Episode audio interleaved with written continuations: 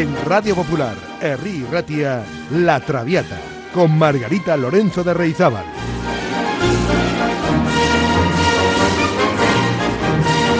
Pasión por la lírica.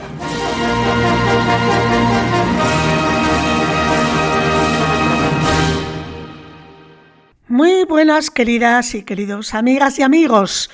¿Cómo están? Espero que hayan pasado una buena semana y que se quedaron con buen sabor de boca después de escuchar y sentir esa ópera de Gershwin titulada Porgy and Bess. Pues hoy nos toca otra nueva aventura. Hoy nos trasladamos ni más ni menos que a Francia para comprender, entender, conocer y disfrutar la ópera francesa, una ópera francesa que llega al corazón como ninguna, y me estoy refiriendo al compositor Jules Massenet.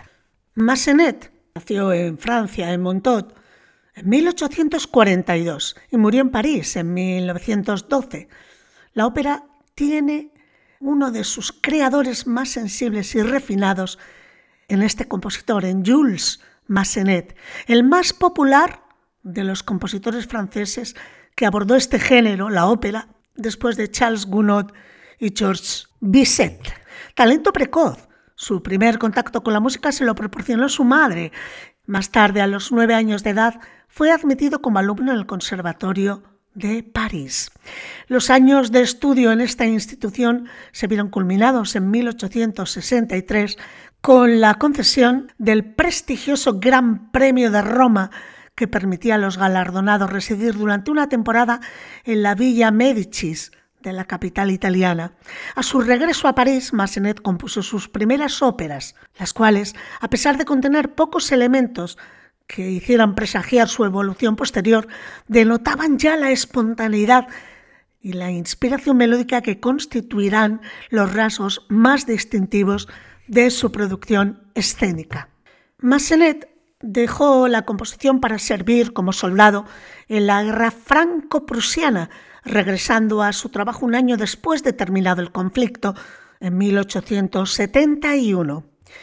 Siete años más tarde fue nombrado profesor de composición en el Conservatorio de París, teniendo entre sus alumnos a compositores tan conocidos como Charpentier, Keklin, Pierre Florence Smith o Ernest Chasson. A pesar del éxito de algunas de estas composiciones suyas, su consagración como músico dramático no llegaría hasta el estreno en 1884 de Manon, ópera compuesta sobre la célebre historia de Manon Lescaut, que también inspiraría a Puccini algunos años más tarde. A esta ópera Manon le sucedieron otros títulos importantes como El Cid en 1885 y sobre todo Werther en el 92 y Thais en 1894. Dos obras que conservan aún hoy un puesto de privilegio en el repertorio de los grandes coliseos operísticos. Mientras tanto, la carrera de Marcenet había ido consolidándose también en el ámbito oficial y de su producción hay que destacar también las óperas Querubín, y Don Quijote de 1910, una de sus últimas composiciones, y también las suites orquestales números cuatro escenas pintorescas y siete escenas alsacianas, las dos eclipsadas por su legato operístico. Pues les invito a escuchar para comenzar precisamente una de estas composiciones orquestales de la suite orquestal número 4 titulada Escenas pintorescas, compuesta en 1874. Me gustaría que escucharan la primera, la Marcha, interpretada por la Orquesta Nacional de la Ópera de Monte Carlo, dirigida por John Elliott Gardiner.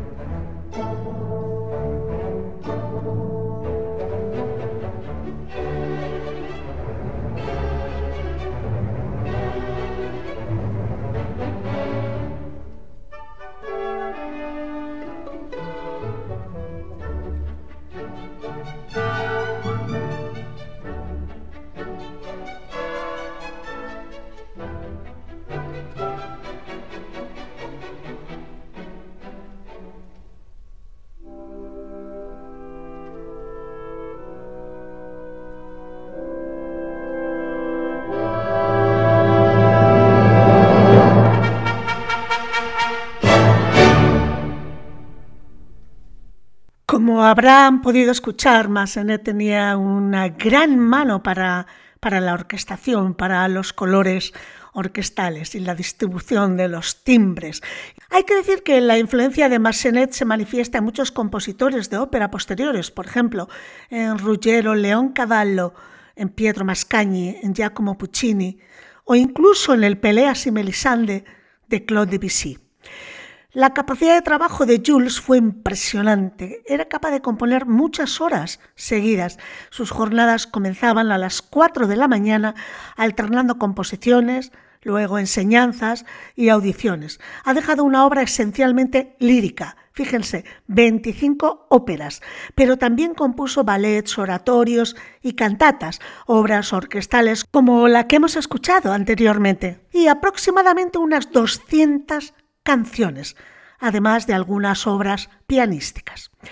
Massenet utilizó la técnica del leitmotiv de Wagner, pero le dio un, toque afrancesado. Tuvo una gran influencia religiosa y a menudo ha sido considerado como el heredero de Charles Gounod. Jules Massenet falleció el 13 de agosto de 1912 en París. Pues vamos a escuchar una de esas 200 canciones que escribió Massenet. Concretamente del ciclo La vida de una rosa vamos a escuchar la canción titulada El poeta y el fantasma. Meche soprano Cristina Tocci, al piano Richard Boninge y como soprano Sally Silver. Deliciosa canción.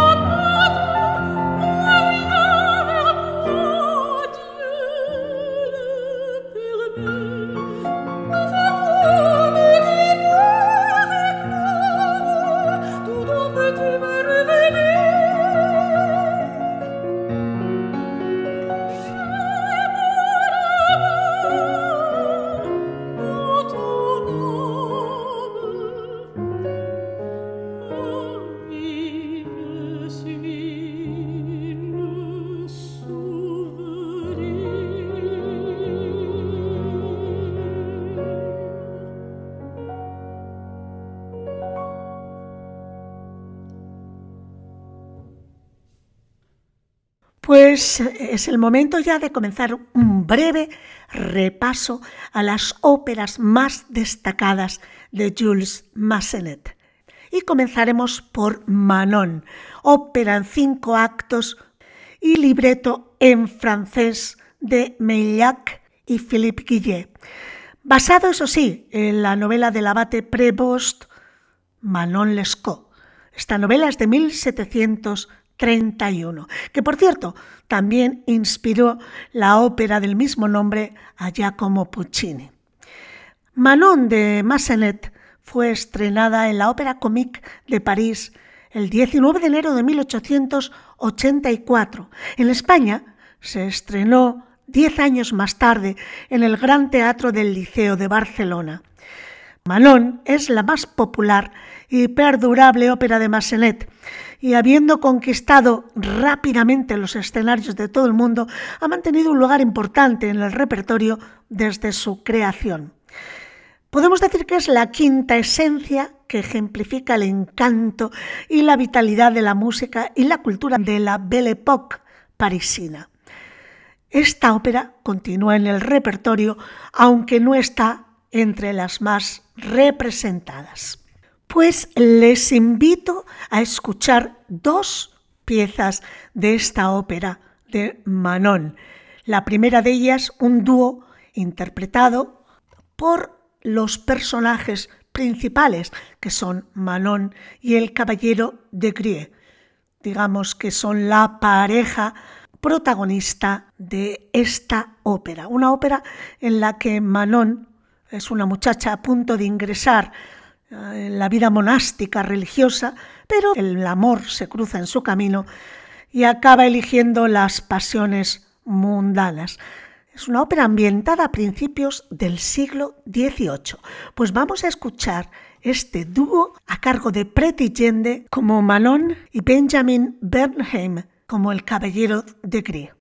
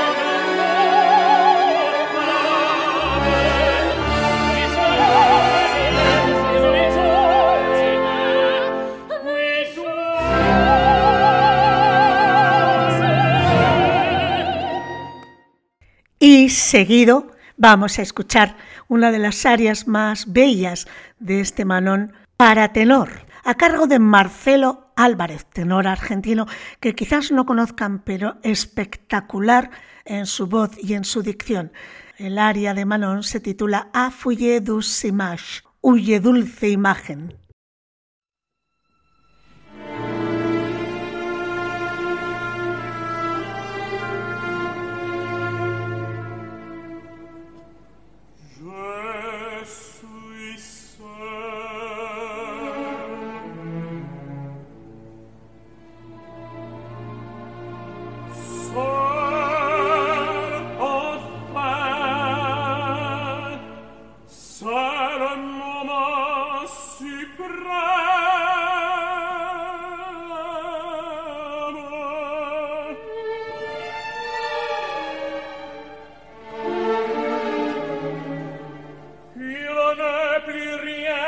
flagemon colore possa crin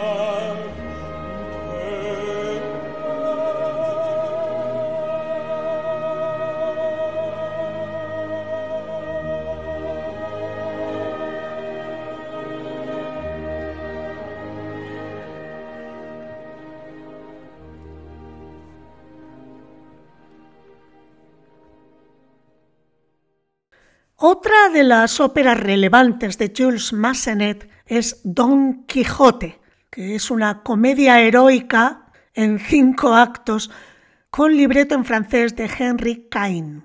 Como tantas otras versiones dramatizadas de la historia de Don Quijote, se basa solo indirectamente en la gran novela de Miguel de Cervantes.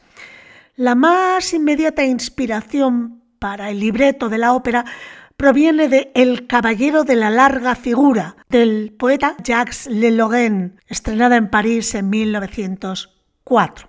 En esta versión de la novela, la sencilla campesina Aldonza, o sea, Dulcinea, de la novela original, pasa a convertirse en la sofisticada Dulcinea, una coqueta belleza local que trastorna al anciano Don Quijote pues se podrán imaginar que los papeles de esta ópera son, pues yo qué sé, Dulcinea soprano, Don Quijote tenor. Pues no, miren por dónde. En esta ópera, el papel de Dulcinea corre a cargo de una contralto, el papel de Don Quijote, un bajo, y Sancho Panza, un barítono. Claro, hay sopranos y tenores, pero como personajes secundarios. Curioso, ¿verdad? Pues vamos a escuchar de Don Quijote del acto cuarto el número que dice Rie Ale con la orquesta del Teatro Marinsky, dirigida por Valery Gergiev y haciendo de Don Quijote el bajo Andrei Serov.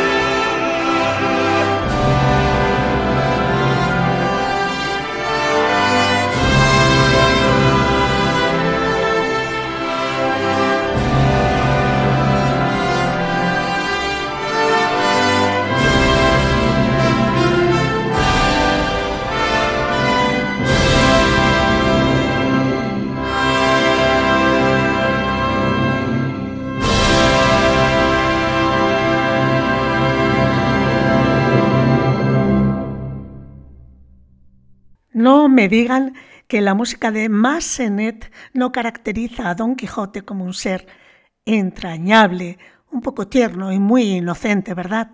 Así es como me lo imagino yo eh, escuchando la música de Massenet. Pues imagino que tendrán curiosidad por escuchar ahora a Dulcinea, ¿no?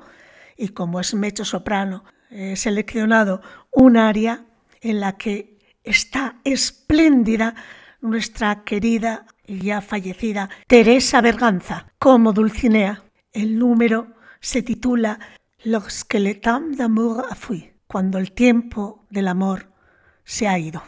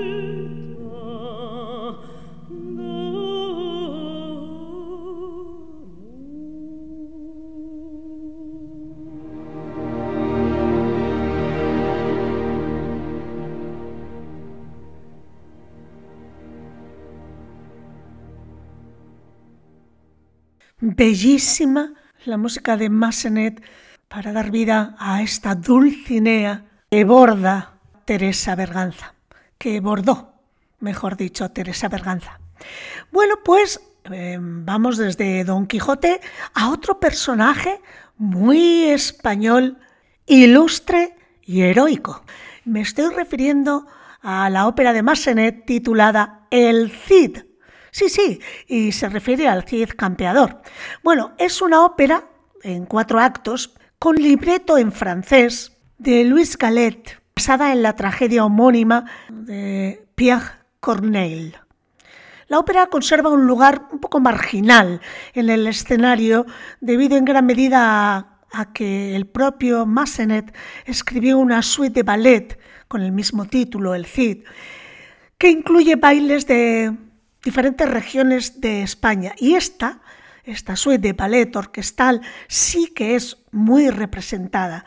Sin embargo, la ópera rara vez se representa en la actualidad.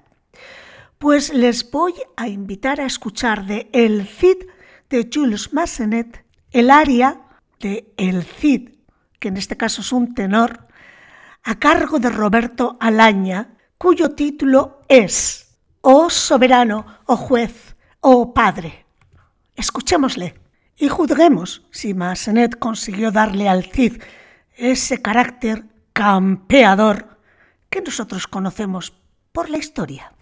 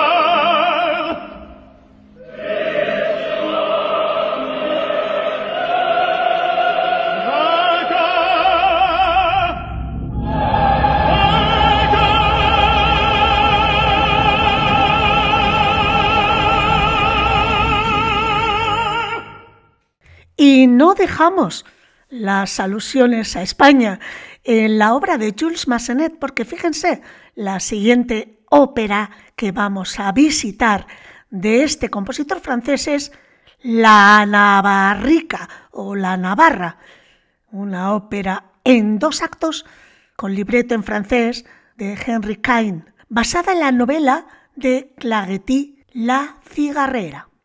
Se estrenó, por cierto, en el Covent Garden en Londres en 1894.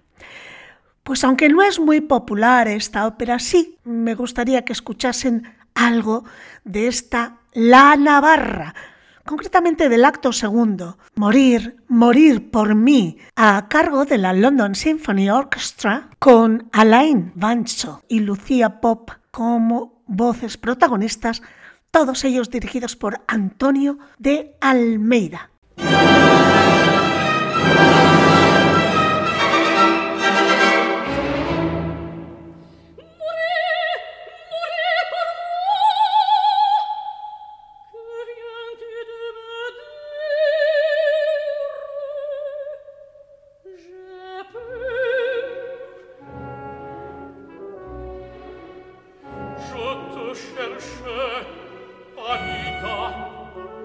je te croyais encore près de Sucaraga.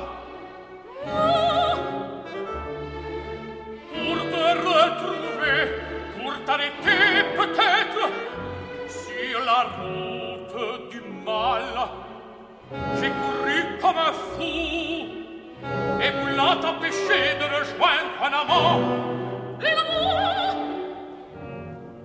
Un amant pourquoi donc, malheureuse, as-tu passé la nuit parmi nos ennemis? Tais-toi. Pourquoi donc fuyais-tu là-bas? Ta mère qui est comme Auprès de lui. Et ton sang. Réponds, réponds.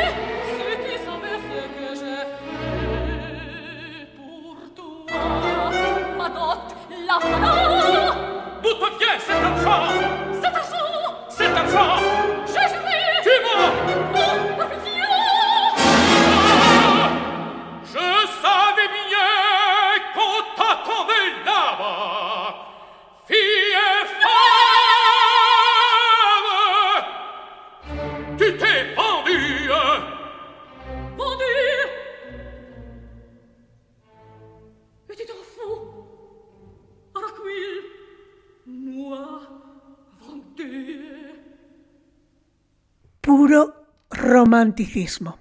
Así es, lleno de pasión y de emociones. Esta música escrita por Jules Massenet. Es ópera con corazón. Pues nos quedan solamente dos óperas realmente importantes de Massenet por visitar. Una es Thais y la otra Werther. Y afrontamos ya, amigas y amigos, la recta final de este programa dedicado a este compositor francés, Jules Massenet, compositor principalmente de óperas, aunque no solo, y siempre con esa característica espíritu romántico muy francés. A pesar de que los títulos que hemos estado visitando de óperas son muy españoles. Muy bien, pues les decía que nos quedaban dos óperas importantes. Thais es una ópera sobre un libreto del francés también Louis Gallet, basado en la novela del mismo título, Thais, de Anatole France, basada a su vez en el personaje de Thais histórico. Esta ópera se representa poco, la verdad. Fue compuesta específicamente para lucimiento de la diva estadounidense Sybil Sanderson y estrenada en París en 1894. Seguramente el momento más conocido de la ópera es el pasaje titulado Meditación, que por cierto lo interpreta un violín solo con la orquesta y forma parte del repertorio estándar de todos los violinistas. La acción tiene lugar en el desierto, en una comunidad de cenobitas y en la Alejandría del siglo IV. El monje Atanael quiere convertir a la cortesana Thais al cristianismo. Ella intenta seducirle, pero él se mantiene firme hasta que logra su conversión. Después de dejarla en un monasterio, pues el monje admite que la ama y transcurrido cierto tiempo, Atanael sueña de pronto con Thais moribunda al despertarse corre al monasterio donde efectivamente halla a Thais a las puertas de la muerte. Thais le agradece su conversión. Atanael le confiesa su amor, pero ella ya no le escucha y muere en un profundo éxtasis religioso. Pues vamos a escuchar este final de la ópera Thais a cargo de René Fleming, C'est toi mon père. En este dúo se evoca el tema de la famosa meditación. Escuchen, es una delicia.